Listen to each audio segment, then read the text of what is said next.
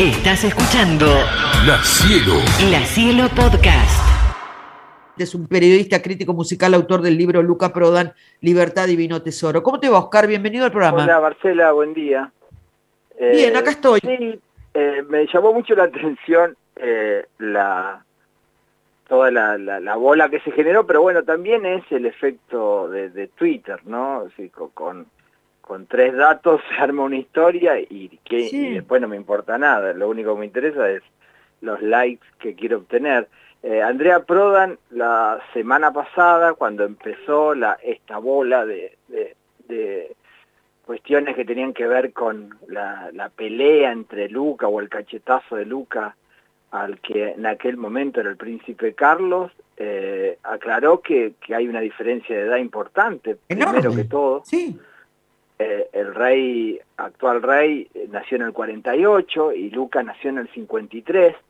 Los dos fueron a la misma escuela en, en Escocia, que es Gordon Town, que, que no es la típica escuela británica para, para la clase dirigente, sino era una escuela más eh, armada para, para la para enseñar a chicos cómo sobrevivir, eh, cuestiones náuticas, mucho deporte. No, no, no, te, no era de, de, una formación humanística importante. Esto contado por Andrea Prodan. Y sí, Andrea sí, sí, yo me acuerdo, dice, bueno, hay una, creo que es de Crown, no sé si es de Crown o, o, cuál es la que muestra el colegio ese que era de una brutalidad extrema. Eh, bueno, está en The Crown, hay, hay un capítulo que justamente es cuando Felipe, el padre, que era muy estricto, lo, lo, lleva a Carlos a la escuela y, y, el pibe le dice lo mismo que le decía a Luca o le escribía a Luca a su familia, sáquenme de acá. Eh, mucho claro. peor para un chico criado en Roma, eh, que, que, lo que mandaba, las, las, cartas que mandaba era, eh, dibujaba una bota y decía, quiero volver a casa. esto contado en la, la, película por, por Miquela, por su hermana, en la película del documental de Rodrigo Espina, Luca, que es muy, pero muy recomendable porque hay, hay testimonios de primera mano y hay mucho también, se, muestra mucho cómo funcionaba ese colegio.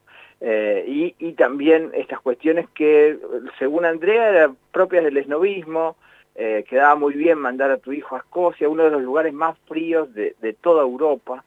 Eh, y, y, bueno, y contaban que la rigurosidad y lo más llamativo que en toda la historia de Gordon Town el único que se rajó de la escuela fue Luca Prodan, lo cual para, para lo, lo, los profesores, los directores, la parte directiva fue como, como una eh, gran decepción. Escapó literalmente. Se muy ofendidos, ¿no? ¿Se escapó literalmente?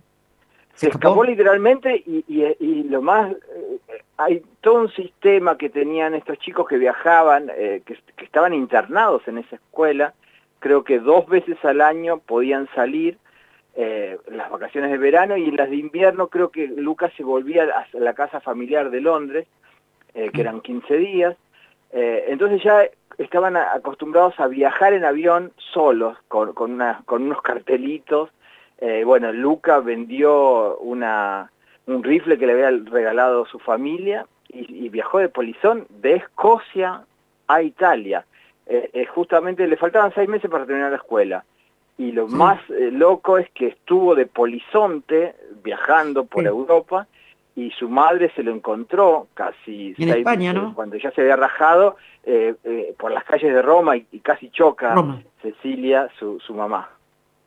Vos sabés que, aparte, ah, también dentro de lo que fue esta, esta cosa de hablar por hablar y decir por decir, este, muchos, y yo lo he escuchado a Luca, y todos sabíamos la historia de Luca, que era un hombre que había tenido mucho dinero, que había venido acá a Córdoba, que se había enamorado de Córdoba, todos sabemos la historia, los que vivimos esa época, ¿no? Y leí tantas pavadas como que todo esto que se decía de Luca estaba inventado, que Luca no había recibido ningún tipo de educación, que era un pobre hombre, un pobre tipo, y que cuando le llegó, ah, mira, mira, lo que te digo, ¿no? Que cuando llegó el éxito en el año de 1900, o sea, cuando él muere en el año de 1987 ya estaba terminado musicalmente y yo creo que era el mejor momento de Luca el año 1987 y aparte yo no puedo negar haber ido a ver eh, a obras llegando los monos, haber ido a ver eh, Cruachan, haber, haber ido a ver todo lo que era el éxito rotundo que habían firmado con Sony, ¿no? O sea, ¿yo estoy equivocada? No, no, eh, lo que pasa que también era un, éxito relativo. Eh, Luca era muy, era muy atractivo para los medios argentinos. Estamos hablando de una escena argentina de rock muy chiquita, eh, una banda grande, como, como sumo podía hacer un obras al año y, con mucho esfuerzo, lo llenaba, pero a las dos semanas podía tocar en un club de Moreno, y para 50 personas y de hecho pero era lo normal este lo hacían no, todos eso, sí es decir las medidas de éxito o, de, consagración. No sé eh, para lo que era la época Sumo tocaba en Feliz Domingo.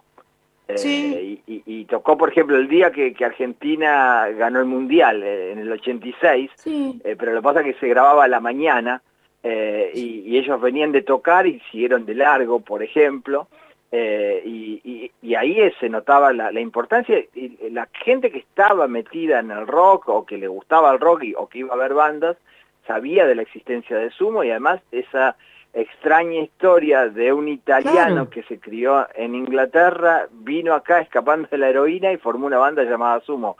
Pero los primeros discos de, los tres primeros discos de Sumo, de hecho lo grabaron con una, eh, no era una banda independiente Sumo, grabó eh, con, con CBS y... CBS, Sony también, sí, sí. Eh, pero los bueno, era la gran crítica de la época, ¿no? Porque estaban los redondos que no transaban con nada, y bueno, y ahí hubo una como una, como una controversia, ¿no? Que Luca realmente le hizo fuck off, porque no le importó nada. Me acuerdo en aquel entonces que aparte de la controversia, el fuck off de Luca era porque él no se bancaba mucho la postura que tenía la escena del rock argentino. Él era muy crítico con los Spinetta, muy crítico con, los, también jugaba mucho también con cierto marketing. Él, se crió con un marketing personal, digo. Eh, él se crió eh, leyendo las revistas New Musical Express, la, Melody Maker, claro. y ahí es muy común que los músicos barden a otros. Acá en Argentina no existía eso. Charlie García y, y Spinetta eran intocables y de hecho los virus también, eh, y, Marcelo Moura, esto me lo contó a mí, me dice que se juntaban porque sus novias eran amigas, eh, y, se juntaban en cumpleaños y era un tipo adorable, y él se decía, ¿por qué nos bardeás?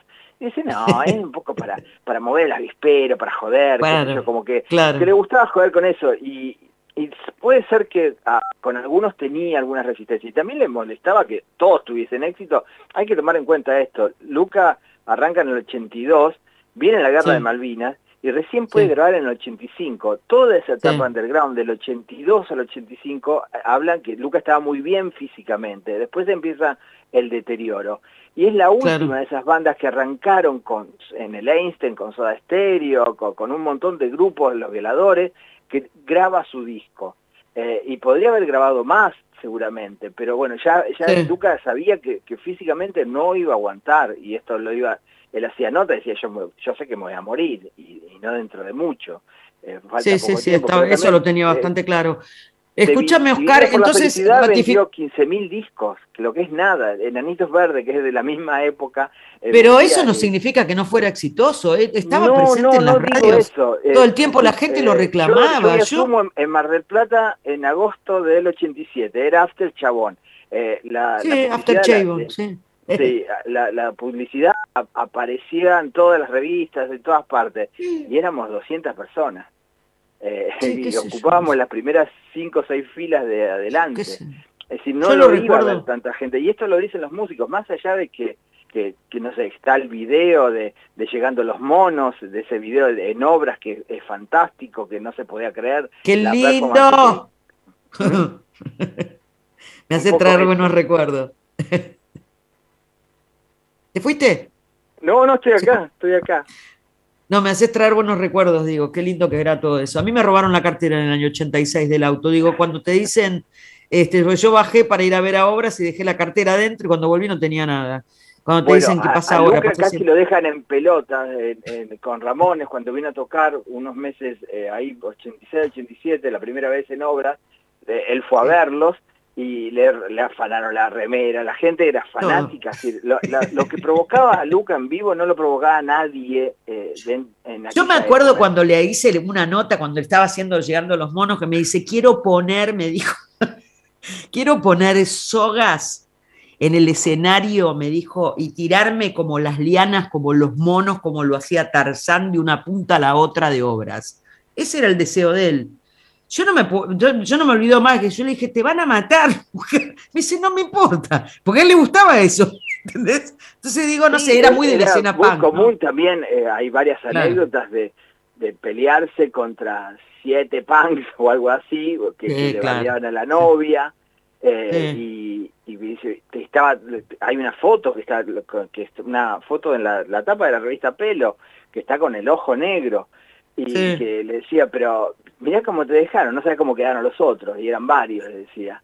Eh, y bueno, se crió, era un chico que también se había criado en, las calles de Roma, que sabía que era, eh, bueno, estuvo en la cárcel, eh, por, cuestiones mínimas, por no sé, porque le encontraron fácil y, y, la familia lo podría haber sacado, pero el padre decía, no, bueno, con esto se va a enderezar, y lo dejaron en la cárcel, y decía, era lo mismo que estar en Escocia, en la escuela, pero por lo menos acá podía tocar la guitarra.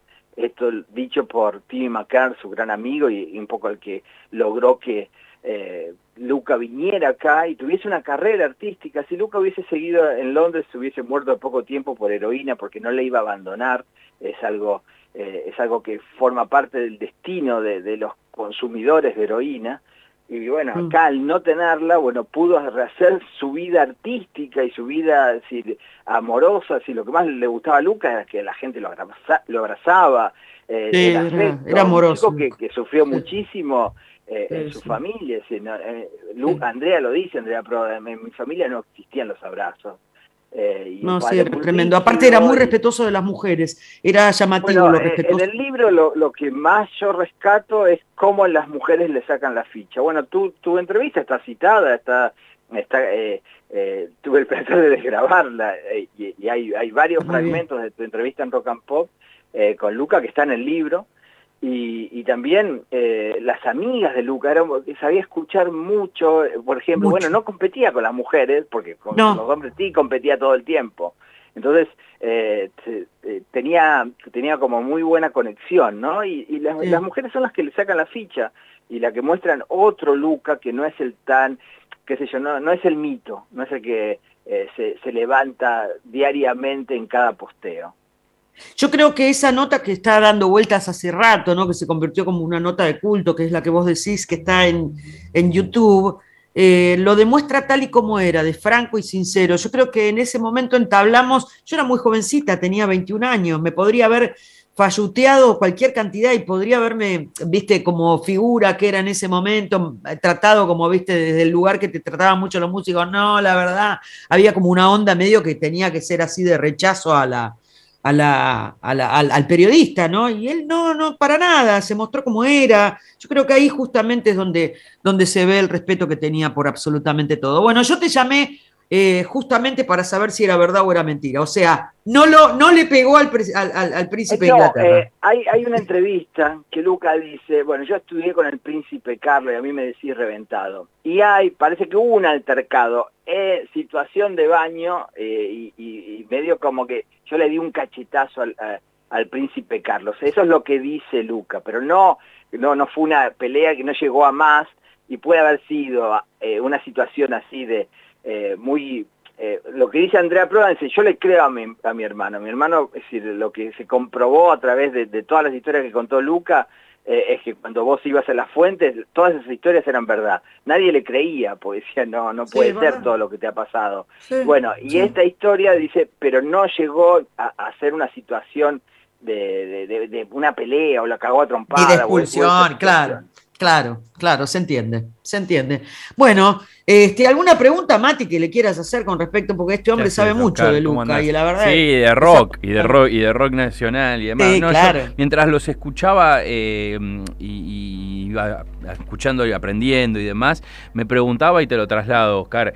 Eh, ¿qué sería hoy? Digamos, ¿qué, ¿qué, pasó con la rebeldía del rock? O sea, el rock dejó de ser rebelde, es rebelde de otra manera, eh, se corrió la rebeldía hacia otro lado. ¿Qué, qué, cómo lo ves eso? Porque Luca era, lo, lo, mencionaron varias oportunidades esto, de un rebelde, ¿no?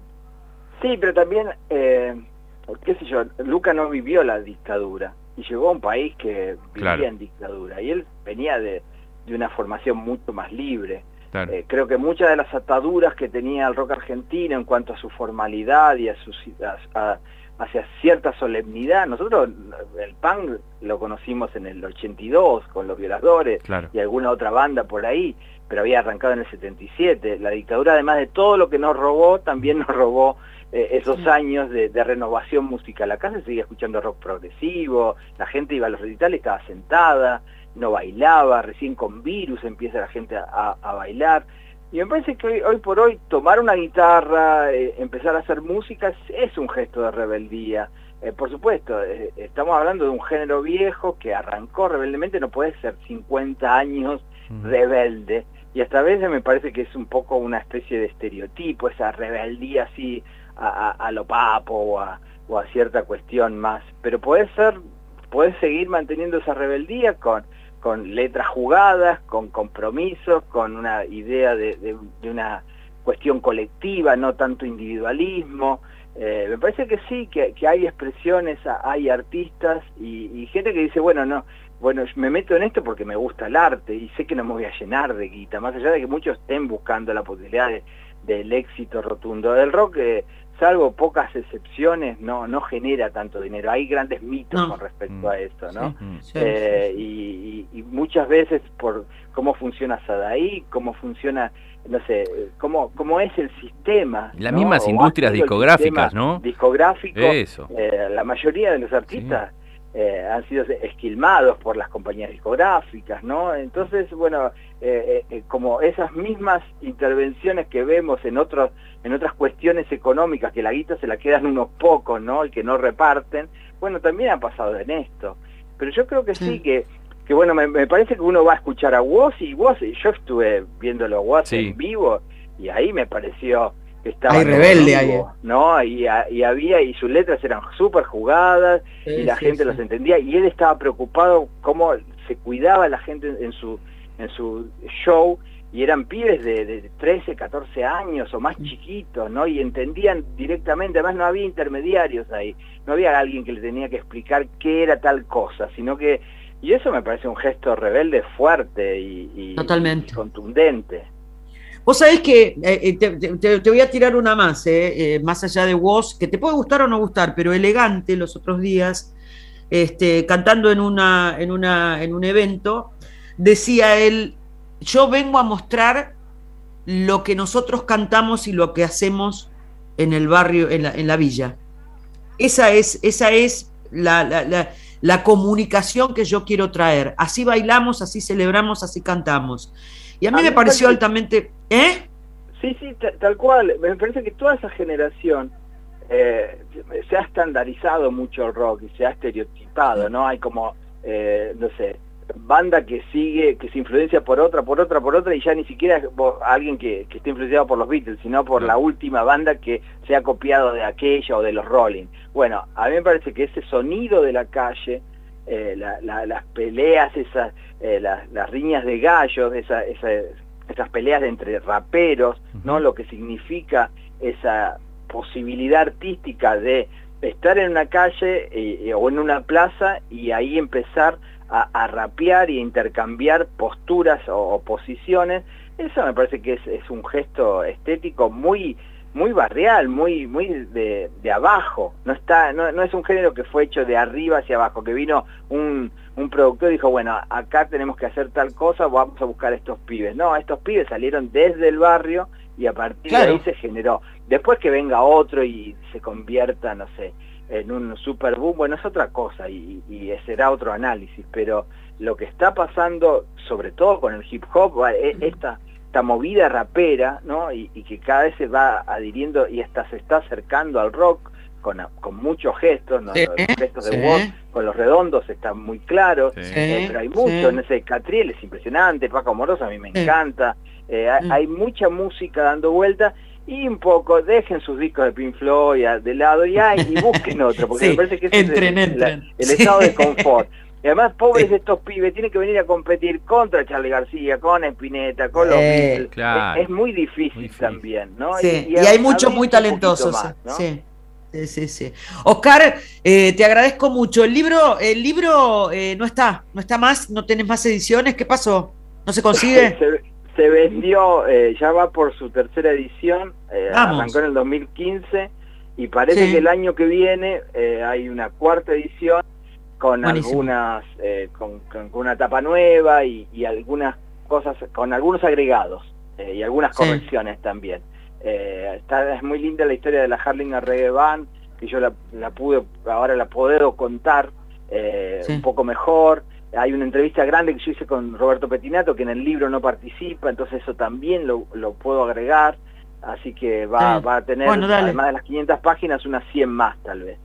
Bueno, buenísimo. Entonces, este, mantenernos al tanto cuando salga, así eh, le contamos a la gente. Y este, te vamos a joder para hablar de rock cada tanto porque me gusta. Me gusta. No tengo problema.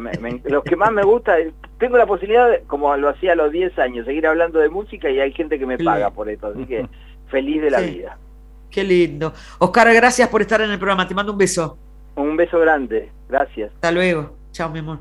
Bueno, ahí estábamos hablando con Oscar Jalil. Él es periodista y crítico musical y es autor del libro Luca Prodan, Libertad Divino Tesoro. Por todas estas cosas que se decían a partir del nuevo rey de Inglaterra, ¿no? Saber qué era verdad, qué era mentira. Este, porque en verdad que la vida de Luca parece una historia y una leyenda, pero era verdad. era verdad. La cielo, la cielo. La cielo podcast.